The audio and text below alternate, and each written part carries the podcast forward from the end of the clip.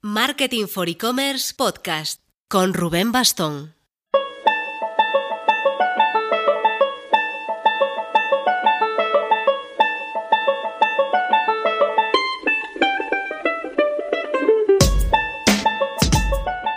Hola marketers, este podcast está siendo grabado por completo con nuevo micro. Si has escuchado anteriores, ya me dirás si notas algo. Esta semana me he centrado en sacar curro a paladas tratando de anticiparme a cuatro semanas duras que se me vienen encima. Duras y chulas, ¿eh? que no es por venir aquí a llorar, que en estos charcos me he metido yo porque quiero. La semana que viene os anticipo que estamos preparando un desayuno exclusivo solo de mujeres en colaboración con Axicom en Madrid. Lo hemos bautizado Women Forward y de ahí esperamos sacar un reportaje chulo sobre innovación en digital y dar visibilidad a mujeres top del sector, que es parte de nuestros retos de este año. Después me dejaré caer por el Digital One to One de Club e-commerce en Barcelona y engancharé con viaje a México para animar un poco nuestras ediciones de LATAM. Y mil cosas más, ya os iré contando.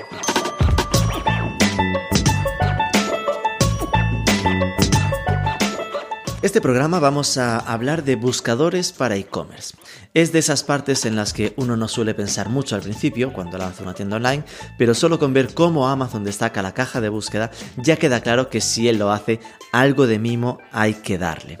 Así que os avanzo un tip, de usar un buscador estándar a uno inteligente, aumentan las ventas directamente en bruto más de un 10%, y su coste ya veréis que no tiene nada que ver con esa mejora. Para profundizar en esto vamos a hablar con Iván Navas y Jurens Palomas, CEO y CMO de DoFinder, proyecto español con amplia presencia internacional y que ya os avanzo que os va a sorprender. Y otra que os va a sorprender también cuando la conozcáis es Retail Rocket, una herramienta que como DoFinder trabaja a muerte sus algoritmos para aumentar las ventas de un e-commerce a través de la personalización en tiempo real de la experiencia.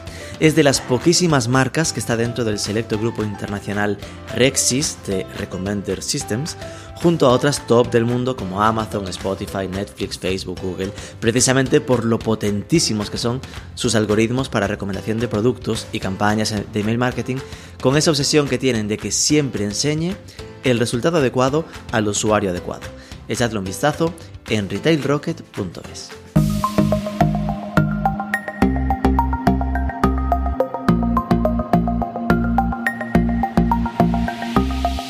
Iván Navas, muy buenas. Muy buenas. Tengo también por aquí a Jurens Palomas. ¿Qué tal? Hola, ¿qué tal? Vamos primero a hacer las preguntas de rigor para que además los oyentes vayan ubicando de quién es cada voz. Eh, Iván Navas, dinos por favor, pues eso, tu bagaje, formación, experiencia previa y cómo se te dio allá por 2009 en montar DoFinder. Bueno, pues yo estudié, estudié Administración y Dirección de Empresas aquí en Madrid y he trabajado en áreas comerciales, sobre todo de multinacionales relacionadas con, con servicios de, de, call center, con externalización de servicios. ¿Y cómo me dio por llegar aquí? Bueno, yo desde, desde pequeño yo creo, de hecho, mira, os voy a contar una cosa que no, que no he hecho nunca. Una exclusiva. Bueno, una exclusiva es muy tonta, ¿eh? pero sí es verdad que me define. Yo con 13 años, mi padre era carpintero, eh, autónomo, y yo recuerdo, siendo muy, muy pequeño, que yo un día me senté con él y le dije, papá, tú de los muebles que haces, ¿a ¿cuáles son los que más dinero ganas y, y, haces en menos tiempo? Es que me acuerdo perfectamente. Y me dijo que era forrar armarios, porque eh, los forraba en un día y, y, se pagaba bien. Entonces yo recuerdo que cogí, es que estoy hablando hace 25 años, 28 años, y me fui a una imprenta e hice bueno, cuartillas sí. con publicidad de mi padre, que no tenía ningún tipo de nombre en la empresa, pues era un autónomo. Me inventé un nombre, se hacen armarios a medida, se, tal. Y, y, me puse a repartirlos por allí, por, por, por, mi pueblo, ¿no? Entonces digo, al final, no sé si fue bien o mal, no tengo ni idea. Porque no me podía, diste, no me diste la acción. No me di, luego no me di, luego no me di. Pero es verdad que yo creo que ya desde pequeñito eh, bueno, en mi cabeza estaba eh, emprender, ¿no? El, el, construir una empresa, el poner en juego ese don o ese talento, Dios me dio. O sea, quiero decir, al final cada uno yo creo que hay una parte de talento importante que todos tenemos y... Y, y la tuya fue esta. Bueno, no lo sé, pero mal no me ha ido. Por, por ahora está por, siendo. Por ¿no? ahora está siendo. El día que... ¿Y cómo, cómo salió la idea de, de, centrarte en el tema del buscador? Pues en realidad es un, es un desarrollo posterior a la primera idea. Como te decía antes, yo venía del mundo de atención al cliente, que es un mundo que yo vendía proyectos, pues recuerdo el último de 26 millones de euros. ¿Por qué? Porque un call center de una cuando ves un proyecto de call center son personas y las personas tienen un coste alto, efectivamente. Entonces yo cuando, cuando empecé a conocer el mundo de internet me di cuenta que era un mundo de costes bajos comparado con cuando yo venía. Yo decía, si hacemos algo, un desarrollo que reduzca el número de llamadas que hay en un call center relacionado con la atención al cliente, a poquito que consigamos, va a suponer mucho dinero de ahorro. Por lo tanto, lo vamos a poder vender bien. En ese desarrollo de esa cosa que, que de esa cosa que era como una web de ayuda, como un tal, Quisiste hacer un chatbot. Eh, claro, te hablo del año 2009. Yeah. Te hablo del año 2009. Pues eh, en ese desarrollo nos dimos cuenta que la funcionalidad más importante, donde se invirtieron más horas, más tecnología, fue precisamente el buscador. Y ya teniéndolo medio armado, el director de e-commerce de Planeta de Agostini, lo recuerdo perfectamente, lo vio y dijo, ¿por qué no utilizáis ese buscador para e-commerce? Y empezó así DoFinder en realidad. ¿La idea fue nuestra? No, nuestro fue el querer hacer algo y me atrevería a decir el tener los, los, los, oídos, ¿no? la escucha abierta, el no ser cabezón en el sentido de decir, pues bueno, yo tengo que sacar la de ayuda por narices. Es lo que en realidad nos permitió ¿no? crear, crear lo, que, lo que hoy es DoFinder, ¿no? el construir. Ok, ok, como primera me vale. Aquí a mi izquierda tenemos a Jurens Palomas. Eh, creo que por los acentos conseguiremos identificarlos bien. eh, así que lo mismo, ¿de dónde viene usted? Y en tu caso entraste aquí hace dos años, vienes de TLG, TLG Commerce. Eh, ¿Qué fue lo que te atrajo del proyecto? Bueno, por una parte mi formación está basada en marketing y ventas y bueno, a lo largo de estos años pues me he enfocado mucho en formación en temas de marketing digital y también en capacitación directiva y como comentabas, bueno, yo llevo en el, en el sector e-commerce pues ya creo que son unos 16 años y en DoFinder hace, hace dos. ¿Qué me, llevó, ¿Qué me llevó a DoFinder? Pues dos cosas, o sea, por una parte producto, porque, porque lo, conocía, lo conocía muy bien, de hecho, donde estaba en la agencia éramos partners de DoFinder, era nuestro principal partner y lo habíamos implementado pues en decenas y decenas y decenas de e-commerce, ¿no?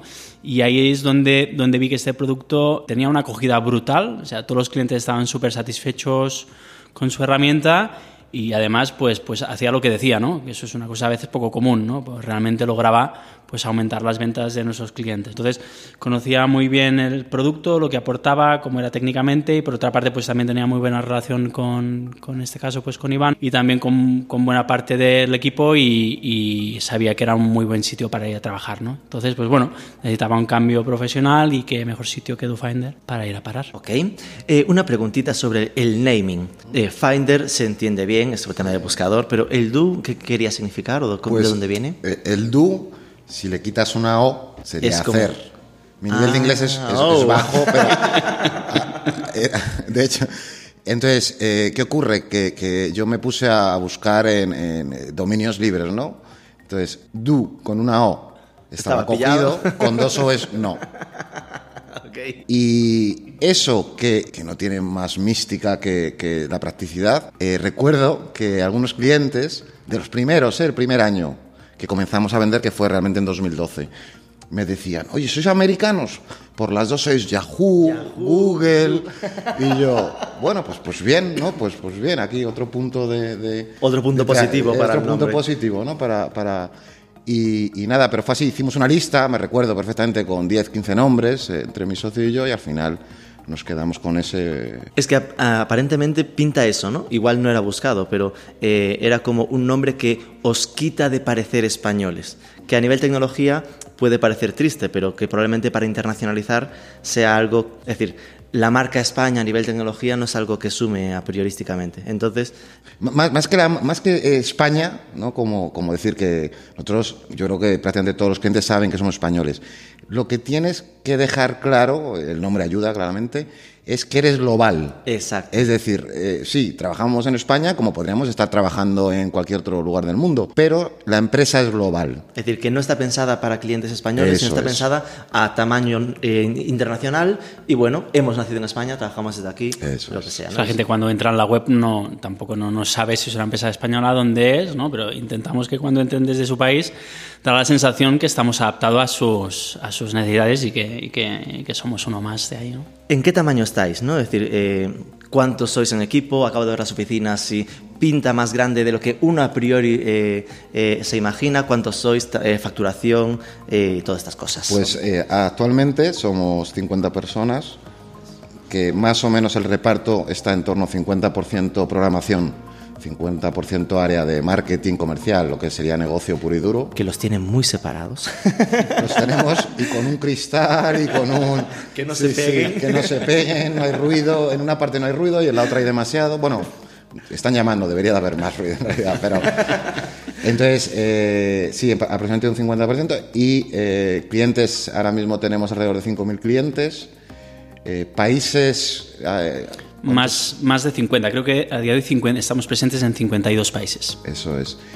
Y bueno, con proyecciones de crecimiento muy grandes mensuales, bueno, por el histórico y por el, lo que esperamos que sea, que sea el futuro. Habéis evitado el tema de facturación, entiendo que es un tema que no queréis tocar. ¿no? Es que cambia tanto. Ah, eh, que- claro. que Sube cuando- tan habitualmente que es difícil. Bueno, en el SaaS, eh, en el SaaS es, es, bueno, una- un amigo me dijo en, en Londres hace, hace poco que después, lo voy a decir de una manera, yo so- soy políticamente incorrecto, pero decía, el se puede, esto es un podcast, se puede. el, el- eh, el SaaS después de las drogas y otra cosa que evitaré es el negocio más rentable. Y además, Iván, es legal. Por esto te digo, eh, sí, eso, la- el SaaS es predecible, la facturación crece y yo siempre digo que montar un SaaS y no pagarte un sueldo es muy difícil. Podrás tardar un año o dos en conseguirlo. Y luego, a partir de ahí, el crecimiento mucho lo da el producto, mucho, mucho lo da el producto, que sea bueno, que se tenga, que no solo tenga la atracción, sino que se mantengan, ¿no? que, que- que el cliente esté satisfecho y que se mantenga, y la estrategia de internacionalización. Para mí eso ya es lo, es lo fundamental, o sea, es decir, tienes que ser capaz de vender en todo el mundo.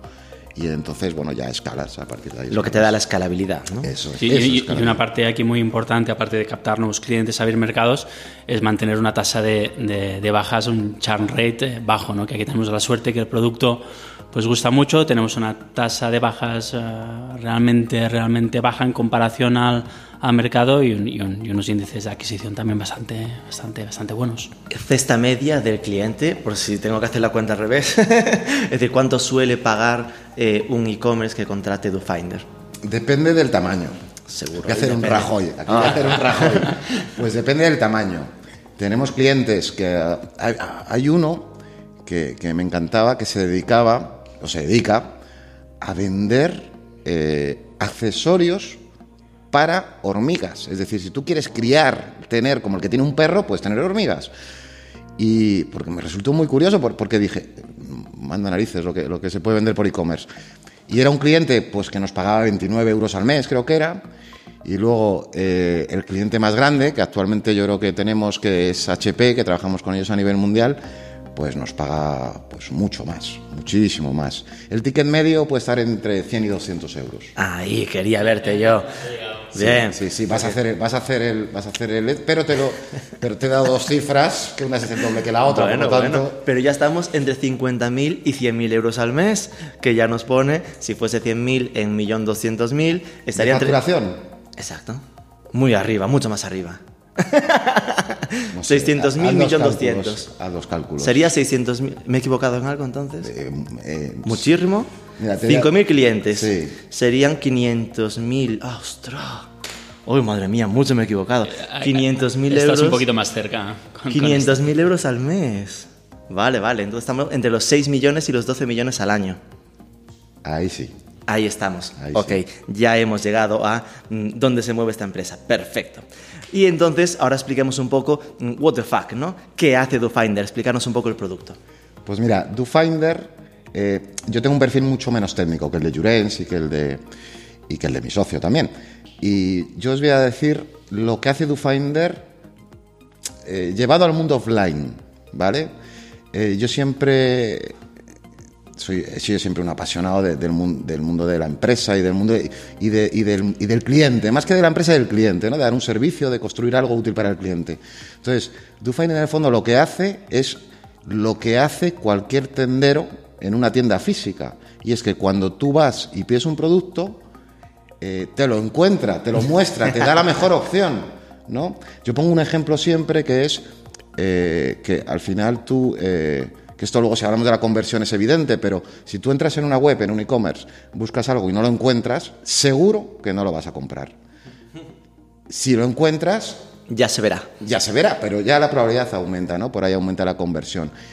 Y luego, eh, al final, eh, eh, la sensación, el buscador normalmente es algo que, que no se ha trabajado mucho, ya cada vez más, gracias a Dios, pero que es que es fundamental. Es que la experiencia que tenemos muchas veces es de no encontrar lo que buscamos. Eh, Vamos, a, vamos a dárselo, ya que la decisión sea del cliente, ¿no? que lo compre o no. Y básicamente lo que hacemos es eso, es asegurarnos de que el cliente de un e-commerce encuentra lo que está buscando. Eh, a nivel un poco más técnico, ya que él dice que técnicas, ¿no? Eh, porque esto la gente estará pensando, esto ya lo tengo, ¿sabes? Buscador yo tengo, con lo cual habría que pensar qué diferencia tener DoFinder a tener, supongo, el buscador básico de WooCommerce, el buscador que viene con el Magento o whatever. Claro, las diferencias son, son bastantes, pero eh, por poner algunos ejemplos, ¿no? O sea, DoFinder tiene tolerancia a errores ortográficos, o sea, si tú entras en un e-commerce y buscas mal o cambias una letra o haces con una, con una falta de ortografía, ¿no? Pues la mayoría de los buscadores nativos pues eh, te ofrecen o cero resultados o resultados que no son, que no son relevantes.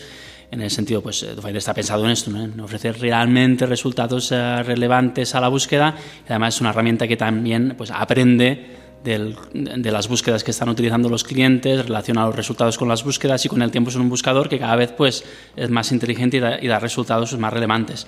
Es rápido, o sea, los resultados a medida que vas escribiendo te los presenta, eh, te los presenta pues, en tiempo real a medida que vas poniendo las diferentes, las diferentes letras. Exactamente. Y eso gana un- mucha más importancia en la búsqueda desde móvil donde normalmente la conexión también es más lenta, a veces los resultados tardan mucho en cargar cuando son búsquedas que, que- que retornan pues, pues decenas o miles de resultados, ¿no?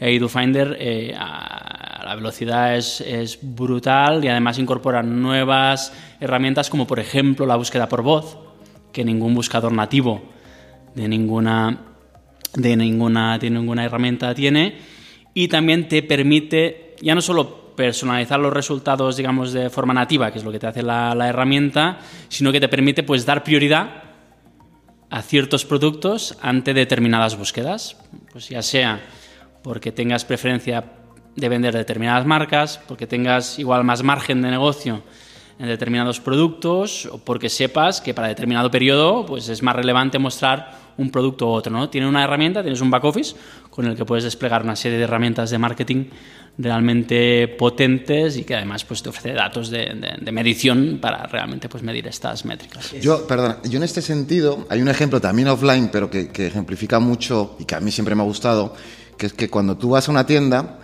y imaginemos que, tenemos aquí una botella de agua, dices, oye, ¿tenéis agua de la marca X? ¿No? Entonces tú en el buscador escribirías agua X. En el 99% de los buscadores, si no la tienen, no mostrará resultados. Pero tú en una tienda física, el tendero diría, no, no tengo X, pero tengo... Tú lo que tienes es sed, ¿verdad? Yo te la resuelvo con esta. Se trata de esto, o sea, se trata de, de en realidad el e-commerce no ha revolucionado la forma de comprar, lo que ha permitido es una inmediatez, una comodidad, una capacidad de comparación muchísimo más grande, pero el bagaje que tenemos todos como clientes lo mantenemos. Queremos buen precio, queremos calidad, queremos servicio, pues eso es un poco lo que intentamos prestar en todos los niveles. DoFinder sería el tendero del e-commerce. Me gustaría que lo fuera, es decir, me gustaría que, que tendencialmente es eso. Vale, de, eh, esto último que has comentado es lo que entiendo que en la web pone como que eh, permite personalización de los resultados, ¿no? Que supongo que todo eso es un adiestramiento que hay que hacer de la herramienta manual, una especie de configuración inicial, ¿no? Sí, a ver, tenemos dos cosas a nivel de personalización. Una es la personalización que te ofrece de forma, digamos, nativa la misma herramienta en función al aprendizaje. Es decir, un machine learning, por ponerle palabras guays de marketing. Eh, exactamente, machine learning, inteligencia artificial, ¿no? que está que está tan de, que está tan de moda. De hecho, recientemente hemos sacado un módulo que dentro del buscador que mejora aún más toda la personalización a través de recopilar datos, no solamente de búsqueda, ¿no? sino de, otros comportamientos en el. Que igual analice la navegación en la propia web, de dónde va la gente más y como sepa que la gente va más a este, pues ya lo tienda a poner más arriba en el. Imagínate en una tienda de moda que estás buscando productos de. perdón, navegando y viendo productos de color negro y vas a buscar una camisa, ¿no? Pues tiene sentido que te muestre una camisa de color de color y eso negro. Ya en esas partes eh, automatizadas ¿no? de Machine Learning. Correcto, exactamente. Y luego tienes las manuales, ¿vale? Que tú puedes montar reglas de negocio eh, en función a parámetros que tú consideres que son para ti pues, importantes, como puede ser el margen que tengas. Que me enseñe productos de más de 50 euros o que me enseñe eh, esta camisa que tengo un mogollón en el almacén y tengo que sacármela de encima. ¿no? O quien busque smartphones, que de prioridad Apple, por, por, delante de otra, de otra marca, por ejemplo. Y lo de la tolerancia a errores es algo que también se mete a mano, en plan de equivocaciones subes, ves, o esto ya tenés un tesauro. Eso ya es la base de, del algoritmo de, de DoFinder, no tienes que tocar. Eh, los errores fotográficos ya DoFinder los tiene muy superados, digamos. Nosotros, en este sentido, eh, esto viene de serie desde el principio. Yo recuerdo que las pruebas las hacía en librerías. Eh, buscando Dostoyevsky. ¡Ostras! Porque, porque, no, solo, no solo es difícil ¿no? de, de escribir, es que además eh, si lo buscas, escribe de manera diferente, yo no sé si por el idioma, pero tú lo buscas y hay...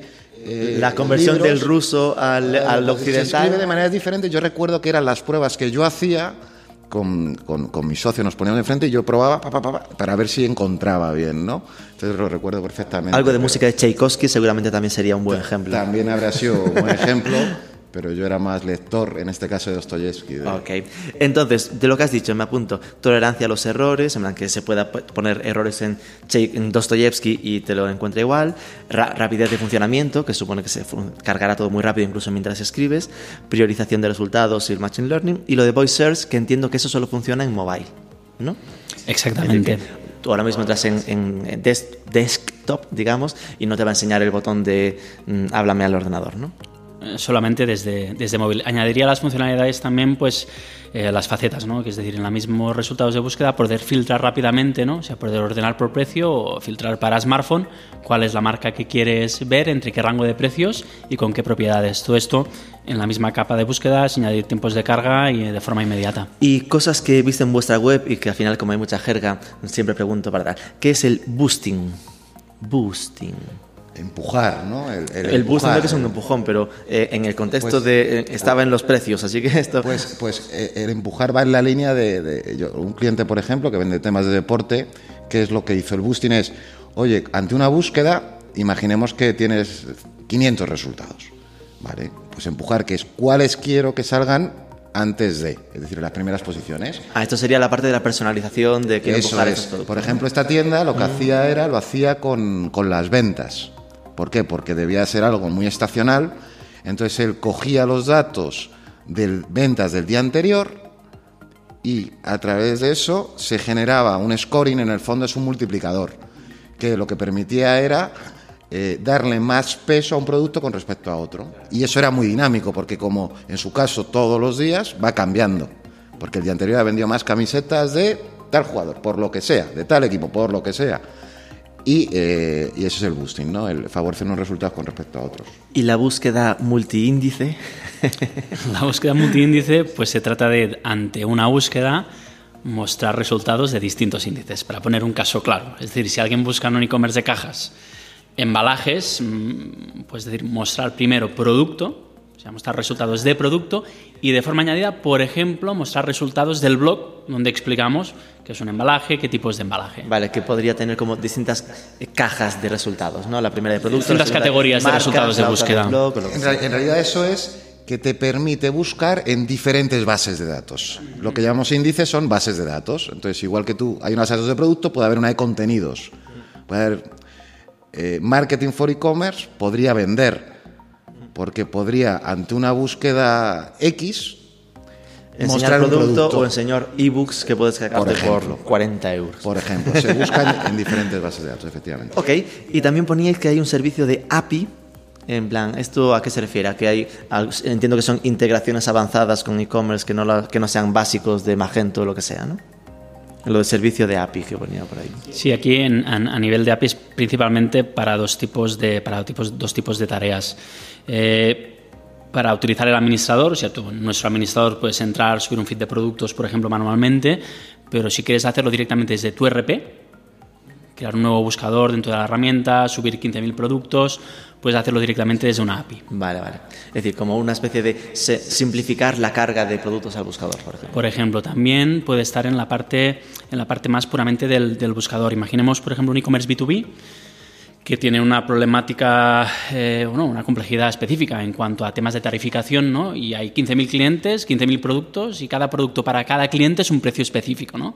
Entonces, en este caso, muchas veces lo que hacen los clientes es preguntar a DoFinder ante una búsqueda qué productos mostrar ellos utilizan esta información y luego pintan el resultado como el precio directamente ellos. Ya utilizan el funcionamiento de nuestro algoritmo, la información que nosotros les enviamos para ellos directamente presentar eh, los resultados. Y todo esto vía API. Porque vale, si busco mm, ponerme en la piel de, de uno de los e-commerce que nos estará escuchando y esté pensando, uy, cómo me encanta tu Finder, voy a contratarlos. Eh, una sería el, ¿y esto cuánto de lío tiene a la hora de integrarse? ¿no? Eh, hay como integradores directos con cada... Cinco minutos. Ah, cinco minutos, vale. Sí, de hecho yo cuando... Por la, por Es la- como un plugin, ¿no? con De la- WordPress. Con la API no he respondido porque es algo que, que- que- que no entiendo. Ya te suena no- técnico, Ya me suena, ya me, ya sé, ya- ya me suena... eh, nosotros desde un principio lo que hemos trabajado es con, con extensiones, con plugin, con módulos, que lo que hace es conectar DoFinder con prácticamente todas las plataformas que, que hay en el mercado. De manera que tienes acceso al 100% de funcionalidades eh, en cinco minutos. Eh, nosotros nos dimos cuenta, nosotros antes de hacer esto nos fuimos a, a Estados Unidos tres meses, a- porque nosotros sabíamos, estoy hablando de hace 10 años, ¿eh? que queríamos hacer algo y no sabíamos muy bien el qué, no teníamos, no teníamos experiencia. Entonces, de allí sacamos dos cosas, de- me acuerdo, dos, dos, dos consejos, dos, dos, dos criterios. Los learnings. Sí, nos, dieron, pues nos dijeron dos cosas, nos dirían muchas más, pero nos quedamos con dos. Una, que, el modelo de negocio, ¿no? Eh, eh, el SaaS era cuando empezaba, ¿no? después de haber pasado todo el tema de Salesforce, eh, el modelo de negocio, ¿cuál era? Y por otro lado, la fricción, ¿no? lo llamaban fricción, yo creo que era, y era que en el fondo que uno pueda trabajar con tu producto sin necesidad de conocimientos técnicos, sin necesidad de programar, que sea una cosa rápida, que no, que no genere fricción, ¿no? Eso que te da la posibilidad de probarlo. Nosotros tenemos una prueba de un mes, la tenemos desde el principio prácticamente. Eh, al final es lo mejor, porque, porque yo te digo, mira, lo instalas en cinco minutos y yo te digo que vas a vender más, pero no me creas. Hazlo. No te lo cuento, lo digo, lo hago. No, pero es cierto, porque al final yo soy subjetivo, es mi Ya, empresa. claro. Pero pruébalo. Y luego, después de un mes, si quieres, lo compras. Y si no, no, no hay periodo de permanencia. Es decir, decir, desde contratado no hay un rollo de, ah, estos 12 meses de no, contratación. no, no, para nada, para nada. Pero incluso con las empresas más grandes multinacionales con las que trabajamos, en algunas nos obligan ellos a tener esa permanencia por temas de presupuestos De anuales. quiere un periodo anual porque si no esto. Pero yo prefiero que sea al contrario, porque eso me, eso me, me obliga a mí a estar en tensión. Y cuando tienen un problema, so- solucionárselo, porque el mes que viene, si no, pueden mandar un mail dándose de Si baja. esto falla este mes, igual me quedo sin clientes. Eso es. Entonces, eh, es bueno para él, pero también es bueno para mí. Es decir, la empresa también de eso, de eso se nutre. Has dado un dato interesante que entiendo que al final será siempre un gran argumento de venta, que es lo de eh, que esto va a ayudarte a vender más, ¿no? Entonces, supongo que tendréis medido, y la pregunta sería, ¿cómo suele mejorar el ratio de conversión a ventas tener vuestro buscador versus uno estándar? Pues yo ahí simplemente cuento la anécdota del segundo cliente de la empresa de febrero de 2012. Una empresa, pues yo creo, bueno, entonces yo no sé si Apple eh, vendía directamente aquí, yo creo que no, es uno del, yo creo que es el más grande de los distribuidores históricamente de, Apple en España. Eh, había contratado Finder, era el segundo, el segundo cliente, como digo, y al mes de tenerlo instalado en su web, me llamó esa persona, Máximo, si me está oyendo, le mando un saludo. Un saludo máximo. me llamó por teléfono y me dijo, oye Iván, llamo para darte las gracias por haberme vendido DoFinder. Madre mía. Y yo le dije... Qué subidón con el segundo subidón, cliente. Imaginaos, segundo cliente. Vamos, en la empresa estábamos tres. Y le dije, ¿por qué, Máximo? Y me dice, porque ha venido el director general a darme la enhorabuena porque hemos incrementado las ventas en un 10% del e-commerce. Y yo le pregunté, y entonces yo me acuerdo, recuerdo que le dije, ¿te importa mandarme esto por escrito, ¿no? Para usarlo. claro, claro. Y entonces me lo mandó, ¿no? Por escrito. Pero yo ahí recuerdo que me levanté y fui a Enrique, a mi socio, y le dije, Enrique, era el segundo cliente. Y le dije, Enrique, tenemos algo. Yo llevaba ya, yo había vendido durante 15 años, quiero decir, y nunca me había pasado algo así tan evidente. Le dije, Enrique, tenemos, creo que la expresión que utilicé, tenemos la gallina de los huevos de oro. Tenemos algo grande entre manos, algo bueno, algo, algo que ayuda. Esto sonaba. Llevo 15 años vendiendo. Estaba preparado para vender algo no tan bueno, pero es que además era muy bueno. Todo lo que vendió ha sido muy bueno, nunca he engañado a nadie. Pero eh, es cierto que de una forma tan explícita, eh, el, el, cliente tiene que percibir esa, esa, eh, que es bueno, puede ser por muchos motivos. Que en un mes una persona sea capaz de ver que ha aumentado las ventas un 10%. De hecho, una cosa que, que me decían al principio sobre todo es que éramos muy baratos, lo recuerdo, por lo que, o sea, por lo por que el retorno. Y yo decía, bueno, pues el problema no es ser barato o caro, el problema es ser rentable en el menor tiempo posible para que la gente esté contenta. De ahí viene la escasez de bajas que, que tenemos, ¿no? Es muy importante. Correcto. Aquí a nivel de datos de, de, conversión, he intentado ser un poco más específico. Tenemos un cliente de, de UK la semana pasada que nos dijo un aumento del 400% en Uh, en las búsquedas. Claro, que respecto a los conversión que, post, respecto a los que buscan, antes era el 0,5 y ahora ha aumentado ese 0,5 un 400%, que sería 0,5 por 5, así que 2,5, imagínate. Y, y, claro, aquí depende mucho un poco del uso de la búsqueda, tipología de, de producto, aquí en este caso un producto muy técnico, de electrónica de consumo orientado a B2B, donde hay un uso realmente muy intensivo del buscador, entonces el impacto es es muy grande, ¿no? Pero sí que es normal que un cliente de DoFinder pueda aumentar las ventas entre un 10 y un 20, entre, un 10 y un 20% aproximadamente, aunque insisto, depende mucho del uso en este caso de, de, del buscador, pero, pero un dato está claro, es decir, al final entre un 20 o 40% de gente utiliza, puede utilizar un buscador y quien busca, ya de forma natural, puede tener una intención de compra tres, cuatro veces uh, más grande de quien no busca, ¿no? Entonces, esto dice lo realmente crítico que es uh, tener un buscador que, que ofrezca realmente resultados uh, relevantes. Por entender esa cifra, ¿vale? Eso de aumenta entre un 10 y un 20% es aumenta las ventas en grueso, aumenta el ratio de conversión. Uh, Digo porque al final... No, aumenta las ventas. Es decir, que si tú antes vendías, eh, hacías 100 ventas, ahora harás 110 o 120 aumenta las ventas. Te voy a contar, yo soy el, el hombre anécdotas, pero es que me parece... No, pero Esto es un poco abuelo cebolleta. No, pero son, pero son, muy actuales, pero son muy... Pero, pero son muy... Son sucesos, hitos que han ocurrido que a mí me han ayudado a, a, hacer seguir creciendo la empresa. Nosotros trabajamos con una multinacional hace, hace ya unos años y la empresa no estaba preparada porque éramos muy pocos para dar el servicio que requería esa multinacional, ¿no? Una multinacional y yo recuerdo que nos llamaba todos los días. Muchas reuniones, decirnos, mucha gente por el. Bueno, era, era, era eh, oye, Iván, es que buscamos esto y no sale lo que queremos. Y yo le decía, pero lo buscas tú, pero lo buscan tus clientes. Tal. O sea, era como. Recuerdo una vez que dijo, ha llamado el presidente porque ha buscado esto y el resultado no le ha gustado. Y yo, pero mira, es que lo que busca el presidente y lo importante lo que busquen tus millones de clientes.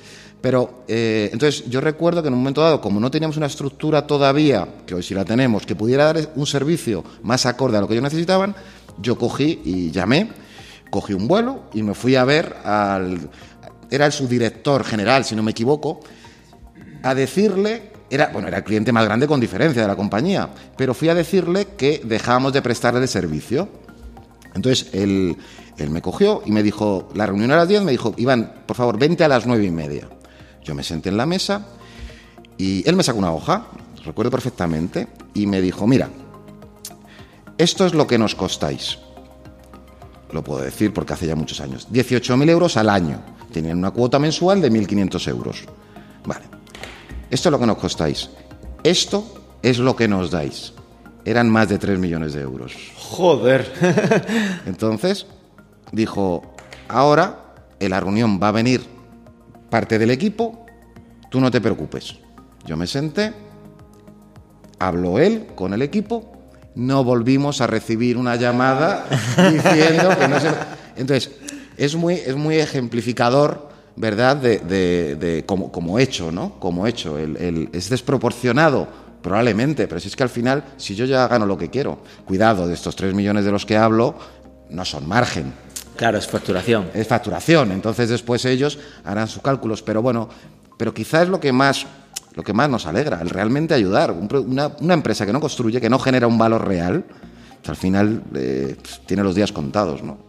Aquí, aquí, aquí si, si, me permite, si van aquí también a nivel de datos, es decir, no solo el impacto en las ventas, sino es el, el impacto en la experiencia de usabilidad en cada una de las webs. Hay, hay, hay, otros datos, como por ejemplo es bastante habitual que tras eh, integrar DoFinder, el rebote post búsqueda te baja entre un 70 y un 90% aproximadamente. Y otro dato interesante es que el uso del buscador, tras instalar DoFinder, te aumenta entre un 10 y un 15% de forma uh, permanente.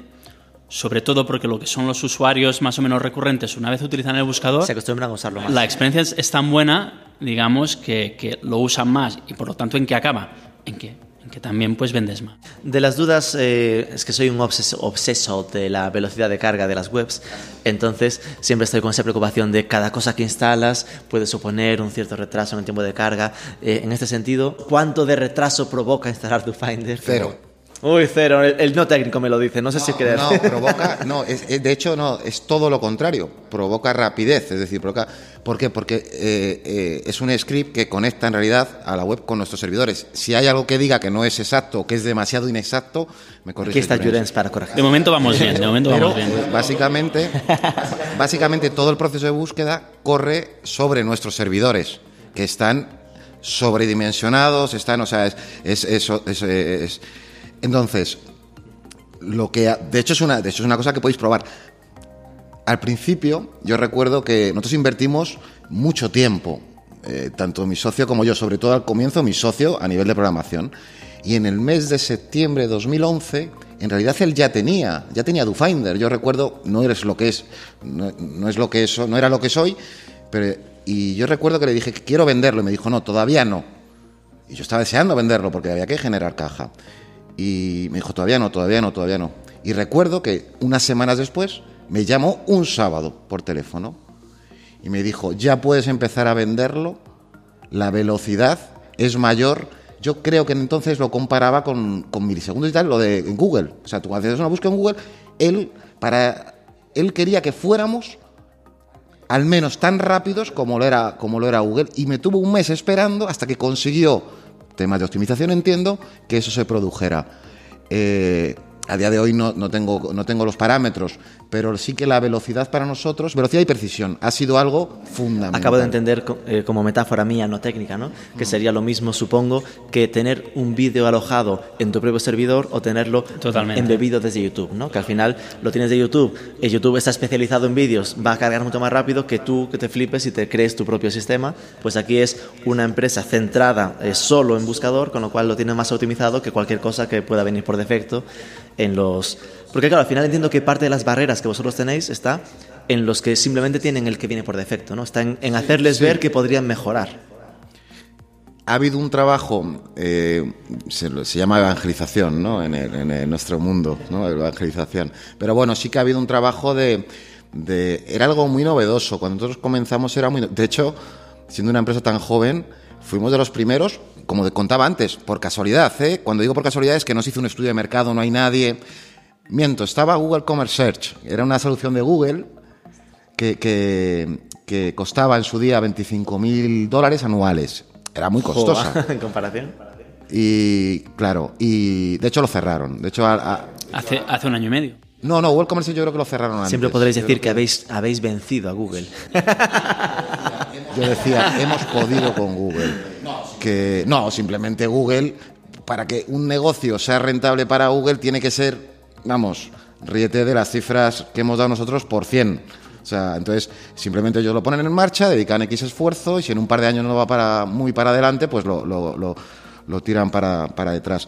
Entonces, nosotros empezamos, como digo, y no había prácticamente competencia, entonces sí que recuerdo que había un trabajo que aún se mantiene, menor, pero aún se mantiene, de explicar a la gente lo que hemos dicho hoy aquí.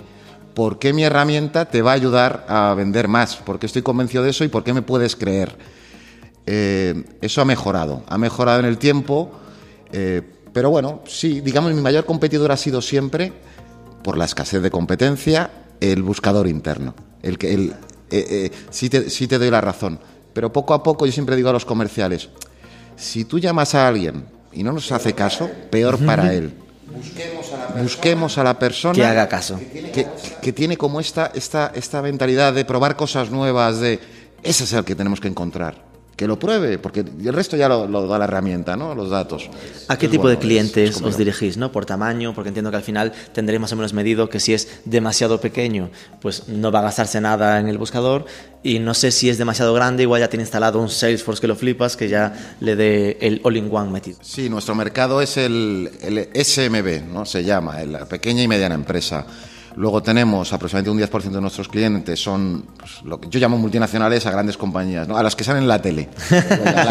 sí, esas son, ¿no?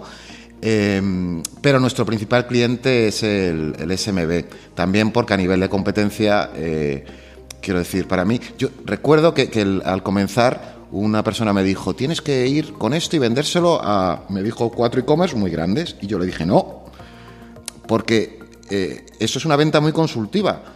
Lo que tengo que es ir a vendérselo a pequeños, que son los que realmente me van a validar si la herramienta funciona o no. Y ahí nos quedamos, ¿no? El 90% de nuestros clientes son clientes de un tamaño mediano, un tamaño mediano. Porque entiendo que si por abajo tenemos a los que usan simplemente su buscador eh, automático, ¿no? El que viene con el CMS de e-commerce, por arriba entiendo que vuestro limitador está en el que quiera tener una herramienta grande que se lo haga todo y os quedéis demasiado puntuales. ¿Contra quién competís en esa parte? En, en la parte, bueno, eso Jurens quizá lo conozca más que yo, pero es en la parte consultiva. Es decir, yo durante, como te decía, yo vengo de, mi experiencia era, es de vender proyectos, de, tradicionalmente mi experiencia comercial. Hay muchas veces, eh, no vendes un proyecto, te vendes tú. Es decir, yo sí, que se vende por confianza de que creo que este tío lo va a hacer bien. Y si estás seis meses con una persona que vas a verla tal y cual, cuando se dé la oportunidad, eh, no comprará tu empresa, te comprará a ti la confianza. En nuestro caso, nosotros vendemos un producto que funciona muy bien. Eh, si bien tenemos una capa de servicio e incluso en atención al cliente tenemos unos estándares muy altos, eh, yo no quiero que me compren a mí ni al comercial, quiero que, quiero que, que compren el producto, ¿no? Y en ese sentido hay otras empresas dentro del sector que sí meten, yo creo, esa capa más consultiva, por ejemplo, todo el tema de inteligencia artificial, nosotros lo tenemos desde el principio prácticamente, ha evolucionado, va mejorando muchísimo, pero, pero, pero, pero en este momento es una moda. En ese momento yo creo que es una moda. Sí, cuenta grande tampoco no es nuestro foco, ¿no? Como dice Iván, requiere una capacidad de servicio muy grande que, que DoFinder no tiene, que aunque pueda dar, puede, puede dar ese tipo de servicio, no es al cliente que vamos y aquí a nivel de barreras pues también te encuentras herramientas como pueden ser Salesforce o IBM que tienen ya herramientas muy integradas con toda su suite, con personalización, con búsqueda y es realmente difícil entrar en este tipo de en este tipo de plataformas. Que a lo mejor en el producto concreto no es que sean específicamente mejores sino que es un tipo de cliente no lo son. que preferirá tenerlo todo integrado y no tener a seis interlocutores para cada cosa específica. O no preferirá integrar DoFinder pero por pero no temas de política compañía y por otros factores pues no, no será posible ¿no? es decir habré, habéis llegado a, a mediros contra alguno de esos algún cliente bueno de hecho yo aquí sí que puedo decir que la experiencia es eh, por ejemplo, esta empresa con la que te decía que trabajamos a nivel mundial es una de las empresas tecnológicas de hardware más grandes del, más grandes del mundo. Y eh, ellos la, han valorado más la parte de producto que la de servicio. Al final la parte de servicio es muy sencilla. Es que quieren poder llamar, poder pedir, poder exigir. Nosotros, por nuestro modelo, eh, el producto es estándar. Es decir, esta empresa tiene el mismo producto que tiene el que vende hormigas. sí. Claro, con algunos, con algunos, a través de la API, ¿no? hablábamos, con algunas mejoras, pero el producto es básicamente el mismo, ¿no? Bueno, pues otras empresas pues no quieren eso, quieren una cosa diferente, están dispuestos a pagar muchísimo más. Yo no, yo prefiero que no me pagues mucho más. y no me des la joda.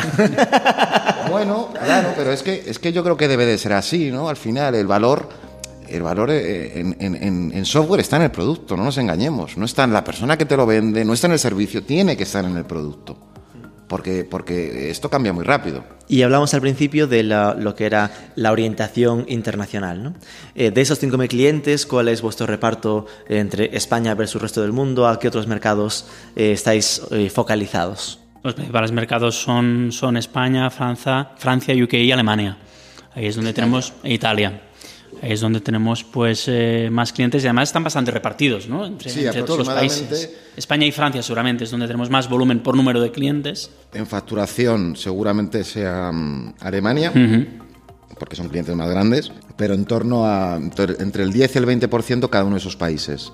Luego, resto del mundo, y desde el año pasado hicimos una apuesta bastante fuerte eh, con Estados Unidos, donde, donde está funcionando bastante bien, que es básicamente lo mismo que habíamos hecho en Europa, trasladarlo a Estados Unidos, el mismo proceso de venta. Que entiendo que será eh, bastante complejo meterse en un mercado tan potente. ¿no? Y, bueno, ya lo diría igualmente de UK, no sé cómo, cómo hicisteis para No, meteros. es, es, es, es más de lo mismo. ¿eh? O sea, lo mismo, tenemos un producto tan bueno que hasta...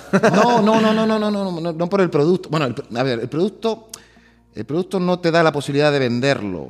Te da la posibilidad de que la gente no se vaya, se quede, ¿no? Pues, Es decir, yo, yo, puedo- yo, yo, entre comillas, un buen comercial te puede vender cualquier cosa, pero luego el, secreto del éxito está en que se mantenga, ¿no? Con tickets medios bajos, ¿no? Eh, no me valdría de nada si el, si el cliente se va a los seis meses. Eh, no, pero en Estados Unidos eh, nos dijeron, nos dijeron hace tiempo allí que teníamos que replicar el proceso de venta que utilizábamos para Europa allí. La única diferencia, ¿cuál es en Estados Unidos? Pues, la dificultad que puedo tener para encontrar gente, nosotros todo lo hacemos desde, desde Madrid, la dificultad para encontrar gente para vender en Estados Unidos desde Madrid. Claro. Pero el proceso de venta es idéntico. Puede cambiar algún ratio, pero muy, muy, muy poco. El ticket medio cambia, es más alto en Estados Unidos que en España, pero por otro lado en España es más fácil hablar con las personas. eh, que hablar con los decisores que en Estados Unidos, ¿no?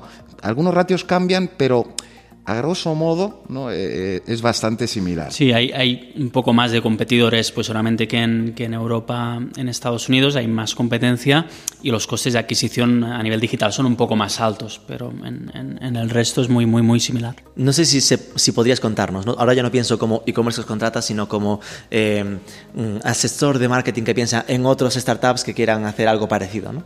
de cómo es un poco ese modelo de internacionalización, de, vale, lo hacéis todo desde Madrid, que entiendo que es a, a través de teléfono, emails, o cómo es ese proceso de, de new business. Pues el comienzo, el comienzo fue, bueno, fue y continúa siendo, pero vamos, la, el- actualmente, que si no me equivoco, son aproximadamente el 50% de las ventas vienen de contactos telefónicos, es decir, lo que es puerta fría, llamar y presentar.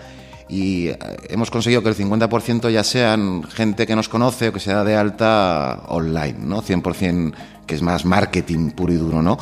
Como, como decías. Pero yo, si tuviera que dar un consejo, bueno, o decir yo parte de nuestro éxito, esto es una teoría, puede ser cierta o no, pero yo creo que viene porque nosotros, como yo tenía un bagaje comercial telefónico muy grande, aquí se comenzó, pues por lo que uno sabe, ¿no? Entonces, eh, ¿qué ocurre? Yo digo, hay muchos clientes que nunca nos, nos habrían comprado si no les hubiera llamado alguien. Ya. Entonces, tenemos un nicho, una cuota de mercado a la que no sirve el online. Entonces, yo creo que nosotros nos hemos aprovechado, porque nosotros sí tenemos algún competidor con muchísimo dinero, financiación, nosotros no tenemos financiación detrás. Entonces, eh, digamos, no, nuestro, no teníamos un ejército, ¿no? Teníamos. Pero entonces yo digo, esa gente, eh, comenzamos así. Entonces, yo a todo, a que comience un SaaS, diría, haz algo diferente. Porque siempre va a haber una cuota de mercado esperándote. ¿No? Eh, y luego, en nuestro caso, el marketing ha venido después, precisamente con la incorporación de, de Jurens, ¿no? Él fue el que metió de repente el no solo hacer teléfono, sino entroncar con el Sí, online. y, y aquí cuando, lo que, cuando he conocido Finder, precisamente lo que más me sorprendió, y además viendo empresas eh, SaaS y, eh, digamos, en, que teníamos aquí en España, que por, al trabajar en agencia visitaba y firmaba acuerdos y tal, me sorprendió una brutalidad de Finder porque a nivel de, de, fuerza comercial y adquisición era diferente a todo, a todo el resto, ¿no? O sea, llegabas y te encontrabas Iván a lo lobo de Wall Street, ¿no? Con su equipo de, de comerciales, de comerciales ahí, llamando y tal, ¿no? Y eso estoy seguro que ha sido un factor diferencial, digamos, el cómo uh, se estructuró DoFinder en su momento a nivel de a nivel de fuerza comercial. Luego ya se incorporó eh, pues todo lo que es la, la parte digital, ¿no? Pero el, el proceso fue fue al revés sí, que, que, final, que, muchas otras si tenemos compañías. en cuenta que podíamos imaginarnos que habría muchos e-commerce que al final tenías que generar la necesidad. Con lo cual iba a ser gente que no iba a buscar un buscador avanzado porque Ahí no está. sabía ni que existía. Con lo cual el... Y aún poco se busca. ¿eh? Es decir, es un tipo de producto muy poco buscado. Es Claro. realmente generar tráfico desde buscadores cualificado es un reto, porque realmente el producto en sí se, se busca poco. Buscador para e-commerce en España lo buscan 150 personas al mes, claro. no más. Y, y es un B2B. Y es un que B2B. muy diferente, yo creo, a un B2C. Como modelo, yo podría montar o podría o tendría experiencia que podría aplicar a otra empresa B2B, eh, SaaS, pero yo nunca podría montar un B2C. Porque mi experiencia y mi. y, pues, pues bueno, ya no, no, no- funcionaría, yo creo. Quedan dos preguntas. Una sería, hemos hablado del ticket medio que estaba entre 100 y 200 euros, aunque ya hemos hablado de alguno que tenía 1500 al mes. ¿Cómo va el, cómo se monta el pricing? ¿no? Porque al final estuve cotillando la web y habla de hasta mi opción gratis hasta mil peticiones y uno se queda. Claro, cuando ves la letra pequeña de que son peticiones, seguramente sea muy, muy, muy, muy fácil que las saltes con 100 búsquedas. Pues lo pruebas 30 días gratis, no te preocupes por eso, Rubén. Pero eh, como a la gente tiene miedo a, dar- a hacer las demos porque es, es vaga por naturaleza, eh, ¿qué debería esperarse? ¿no? ¿Qué, ¿Cuál es el equivalente en páginas vistas o en búsquedas a, a pricing? ¿no? Es decir, ¿cómo debe la gente esperar que, que va a costarle esto? Pues el, el- el- creo que el número de peticiones medio por búsqueda Yes. está entre 6 y 10, dependiendo del sector. Una búsqueda significa entre 6 y 10 peticiones. Veo que te gusta mucho la matemática, vas a hacer ahora el cálculo rápido. Pero eh, entonces, si como decías, tienes 100 búsquedas, pues eh, seguramente, seguramente seas un freemium. ¿no? Nosotros tenemos un plan que es gratuito, ¿vale? Porque al final... eh, pero yendo al sistema de precios, eh, es muy importante lo del mes de prueba, ¿eh? porque al final el mes de prueba... Te ayuda a entender, ostras, pues yo estoy en, en 2.000 búsquedas. Es que es, es muy diferente si tienes una caja de búsqueda pequeñita arriba a la derecha que si tienes a lo Amazon un a botón. lo Amazon. Amazon fue el primero que hizo eso, de los primeros que hizo eso, ¿no? Cliente Y vuestro. Y que, poner- y que muchos e-commerce No, managers no pero saben no. cuánta, cuánta gente buscan. Exacto, exacto. Mucha gente no lo sabe, entonces... Porque ya, mm, ¿cómo, ¿cómo puede alguien que nos escuche ahora irse a su Analytics y saber quién busca en su buscador? ¿Esto es fácil de encontrar? Sí, en, en- sí, sí, en, en Google, en la parte de comportamiento, digamos, hay- perdón, en Analytics, en la parte de comportamiento, puedes configurar el Site Search. Vale, que por defecto no tendrás configurado, tienes que, que poner ahí, configurar el parámetro de búsqueda que genera tu, tu URL tras una búsqueda y a partir de ahí puedes recoger datos Que estadísticos. al mes siguiente de configurarlo la ya sabrías, pues mira, en este mes pasado hubo 150, 1000, 900 horas que sean. Y ya, entonces, antes de hacer la demo ya tenía una pista porque dirás, si tengo 1000 búsquedas, pues más o menos son 6000 o 10000 peticiones. Pero siendo importante el, el precio, o sea, el precio siempre es importante porque sobre todo tienes que valorar la rentabilidad en una empresa. Eh, es que ni siquiera eso es necesario. Yo te puedo enseñar, ahora no puedo leerlo porque no lo tengo aquí, pero te lo puedo enseñar ejemplos y ejemplos. Es tan evidente al mes que ocurre que, que- que- que- que el aumento de ventas es, despro- es desproporcionado, ta- tan evidente que la gente, pues para que te hagas una idea, de cada 10 personas que hacen la prueba, lo compran 8 o 9. Qué bueno.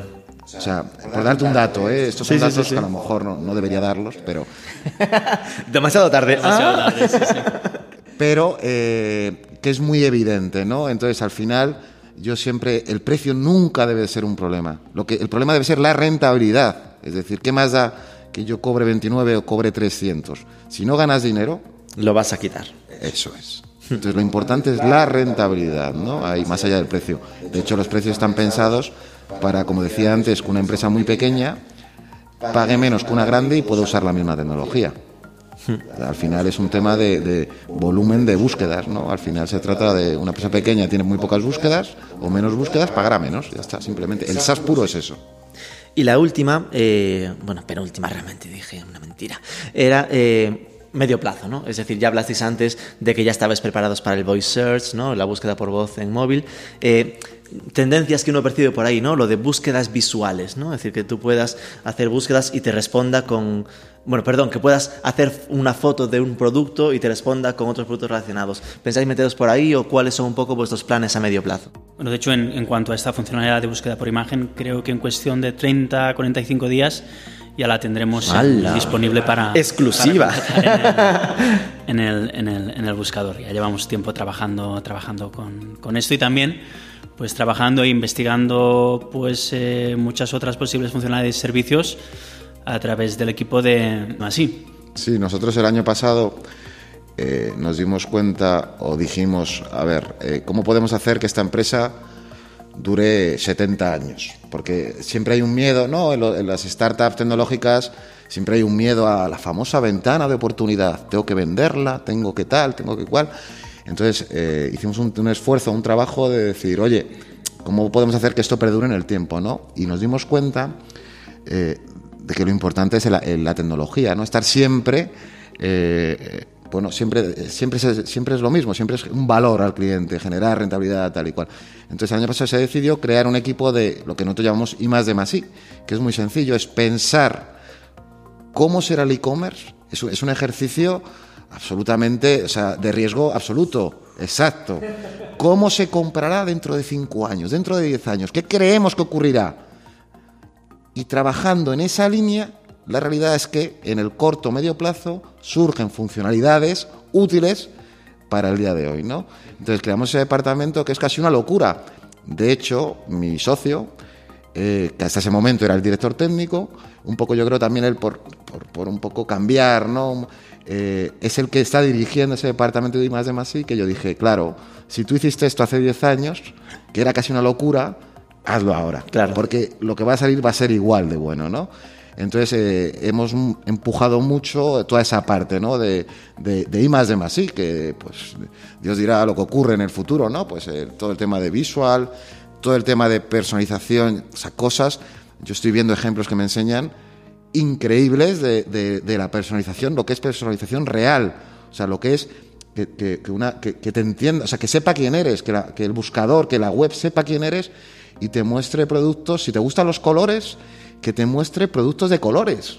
Y si, y si, eres, y si tienes dinero, es decir, si gastas una, un ticket medio, que te muestre productos de ese ticket medio, que no te muestre de otros. O sea, y hoy en día existen tecnologías que te permiten hacer eso, que te permiten que Machine Learning, Big Data, bueno, todo eso. Ok, y este ya es no pregunta, es epílogo, por eso estaba correcto. Eh, si eh, me dais alguna idea de posibles entrevistadas o entrevistados para atacar con nuestro podcast en el futuro, alguien que os parezca estimulante.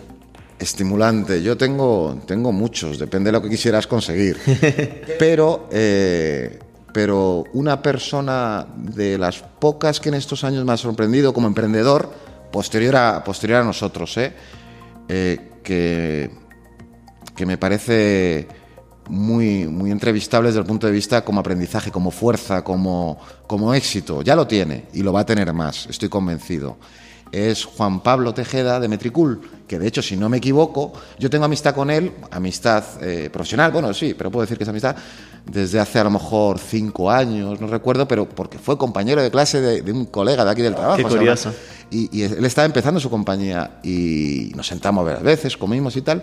De hecho, me, me, si no me equivoco, ganaron, ¿verdad? Sí, sí, sí. La semana pasada. Fueron vuestros sucesores Eso con el Product es. Hackers Me Awards. alegré mucho, pero yo, eh, yo no entiendo su empresa. Desde el punto de vista técnico. No entiendo lo que hacen. Pero le veo a él la pasión que pone. Él es muy del mundo del marketing. Y me, él me cuenta la evolución a nivel negocio de clientes y tal y cual, que es una persona que yo creo que de la cual se podría aprender mucho. Ok, Jurens. Mira, yo no lo había hablado con Iván, pero tenía pensado exactamente también a Juan Pablo. ¡Wow! Pero bueno. eh, eh, eh, por, por dos. Una parte, por una parte, porque conozco muy bien su solución, la plataforma, y la utilizo desde hace mucho tiempo. Tú sí que la, la entiendes. La utilizamos en DoFinder, yo a nivel profesional con mi blog también la, también la utilizo y soy cliente, ¿no? Y, y bueno, y también porque ganaron el, el, el segundo ganador de, de, product, de Product Hackers, ¿no? De este año pasado. Entonces, y también lo conozco y el producto es una maravilla. Creo que... Ok, pues queda doblemente recomendado Juan, Juan Pablo Tejeda, con él hablaremos. Pues Iván Navas, Jurens Palomas, muchísimas gracias por este rato de conversación. Un abrazo a los dos. Muchas gracias, Rubén.